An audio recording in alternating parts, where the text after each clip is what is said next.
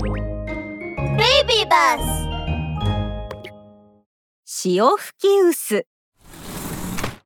昔々性格が全く違う兄弟がおりました。お兄さんは大変な欲張りな性格ですが弟は優しい性格でした。兄弟が生まれ育った大きな家もお兄さんは独り占めをして弟を追い出してしまいました。これではお正月も迎えられやしない。弟は村の外れの小さな家に住みました。お米を作ろうと試みましたが土地も小さくてほとんど取れません。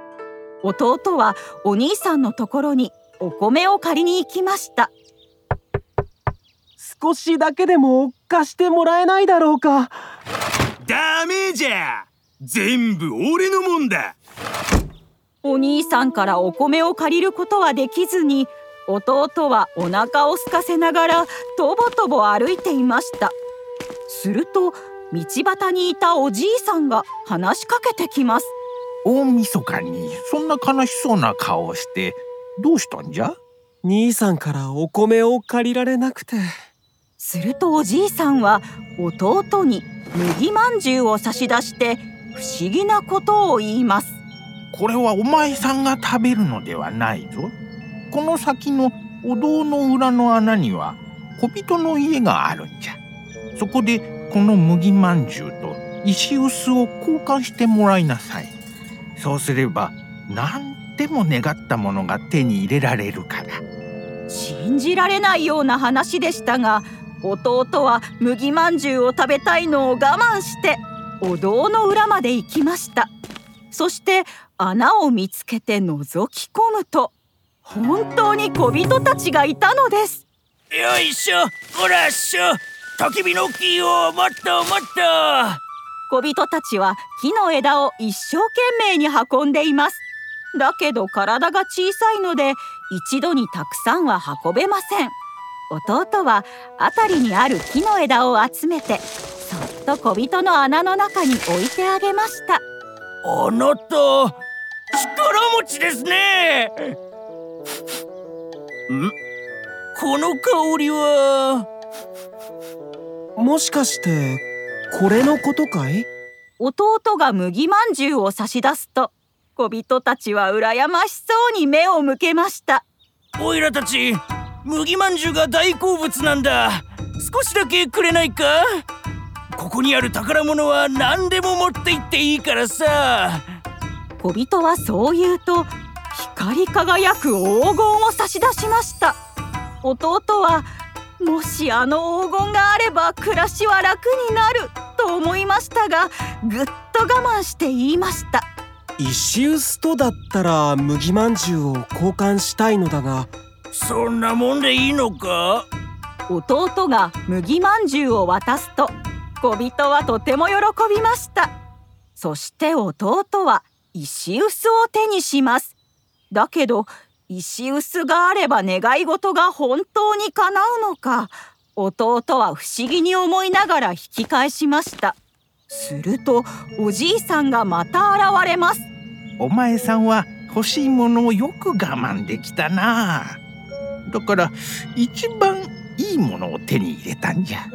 その石臼は願ったものを出してくれる。右に回していったものは何でも出てきて左に回せば止まるのじゃ。弟は石臼にそんな力があるなんて信じられません。しかし家に持ち帰ると弟は石臼をそっと右に回しながら言います。お米よ。本当に出るのかな？出ておくれ。すると驚いたことに石臼からたくさんのお米が溢れ出てきます。本当だ。これはすごいぞ。こんだけお米があれば十分だ。止めるには左に回せばいいんだったな。弟は石臼のおかげで大きなお屋敷まで手に入れました一晩のうちに村一番のお金持ちになったのです。そして弟は村のみんなのために石臼で出したおいしいおまんじゅうを配り始めました。なぜあの弟が急にこんなお金持ちになれたのだ？あれは弟だな。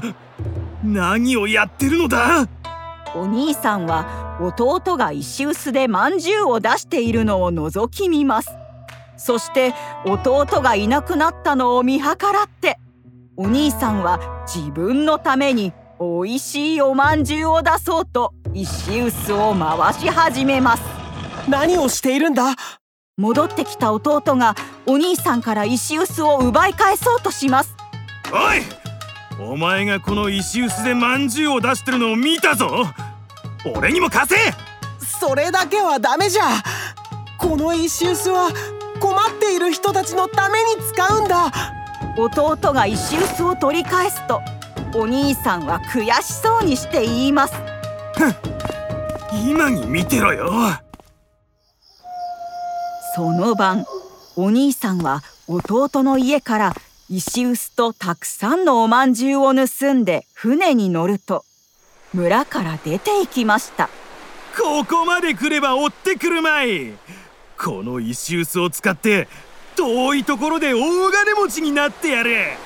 お兄さんは弟のところから持ち出したまんじゅうばかり食べていたのでしょっぱいものが欲しくなりました。